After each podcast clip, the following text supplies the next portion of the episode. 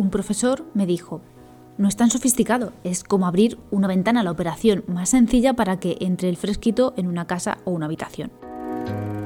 Pero la cosa se complica cuando se habla de edificios de alta ocupación como oficinas, centros comerciales y también aquellos de un uso más especial, como son los de uso sanitario. En estos lugares la ventilación no queda reducida a este sencillo gesto. Yo soy Ana, topógrafa, ingeniera en renovables y esto es con GDGEO, un programa que acerca conceptos de eficiencia energética, energías renovables, sostenibilidad y toda la parte de la ingeniería que ayuda al cuidado del planeta. Un podcast ofrecido por la red Podcastidae. Bienvenidos.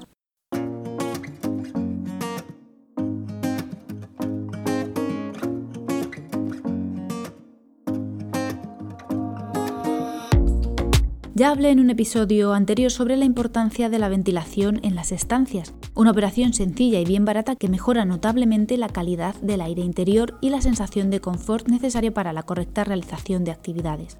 Lo mismo ocurre con la necesidad de una correcta temperatura o nivel térmico.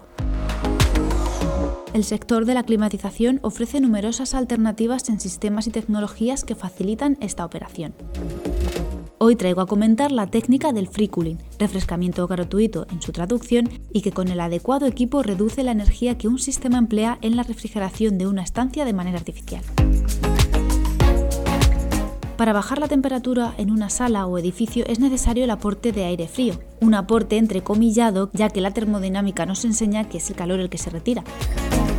Lo que pretende el free cooling es ayudarse de las bajas temperaturas exteriores para realizar este refrescamiento interior. Es por eso que para que el sistema free cooling trabaje es necesario contar con menores temperaturas en el exterior respecto al interior. El funcionamiento de este equipo se basa en la inclusión de un juego de compuertas y filtros de aire que permiten la entrada y recirculación de las diferentes corrientes de aire, asegurando la renovación del mismo mejorando además su calidad. La metodología Free Cooling forma parte del sistema de climatización del edificio en cuestión. Hay que añadir que este conjunto debe de ser diseñado adecuadamente para esta función, no puede integrarse en un equipo de climatización ya existente. Además, para que un edificio pueda contar con la técnica del free cooling en su sistema de climatización, esta debe de ser mediante el empleo de aire. ¿Y por las noches? Las estancias no solo se calientan con el uso, el paso de personas o la radiación incidente. Existe una parte de ese calor que absorben muebles, el suelo, cortinas u otros elementos y queda como almacenada, de tal forma que es en las horas nocturnas cuando ese calor se podría decir que se escupe de nuevo al espacio. En viviendas es lógico en los meses calurosos abrir las ventanas en la noche para refrescar un poco, cosa que se nota enseguida según las dimensiones, claro. Pero en edificios de alta ocupación, como los que he nombrado antes, abrir las ventanas cada noche pues no es una operación precisamente práctica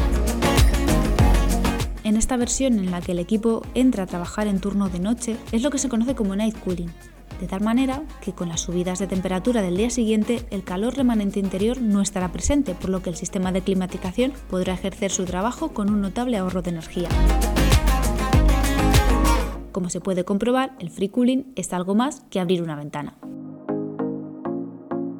La recomendación bloguera en Con Geo. Y esta será la última vez que lamentablemente escuchemos la voz de Enoch diciendo esta frase, porque la recomendación bloguera cambia de nombre. Esta mini sección en la que siempre ofrezco un interesante texto que acompañe al contenido del programa y que en mi caso suelo preparar con libreta en mano, desde hoy pasa a llamarse del blog al blog. No sé si me ayudará al posicionamiento este cambio, pero por curioso que no quede. La climatización tiene muchos adeptos y hay un blog que ya he compartido por aquí, que en temas de ventilación para mí es de los mejores, y es el blog de Ciber en ciberzone.es. En él, en su artículo Free Cooling, un método efectivo de ahorro energético, explican de una forma más técnica toda esta tecnología y además introducen la inclusión de estos sistemas de free cooling también en equipos de ventilación mecánica controlada a modo de recuperador térmico. Para aprender un poco más de ello, dejo el enlace en las notas del programa. No dejéis de visitarlo, que en él también recomiendan otras interesantes lecturas. ¿Y quién sigue formando parte de Congedegeo? Pues nuestros compañeros de la web trabajanmedioambiente.com, la web de empleo de referencia en el sector ambiental, y que se une una temporada más como padrino de este espacio de ingeniería. Yo soy Ana y esto ha sido con GDGEO. Para seguir comentando más temas de eficiencia energética, renovables, sostenibilidad ingeniería, nos leemos en redes tras la etiqueta con GDGEO, en el blog congdgeo.wordpress.com y en los contactos que encontraréis en la web podcastidae.com barra congdgeo. Encantada de estar de vuelta, nos escuchamos pronto y como siempre, para que sean eficientes las herramientas hay que utilizarlas bien.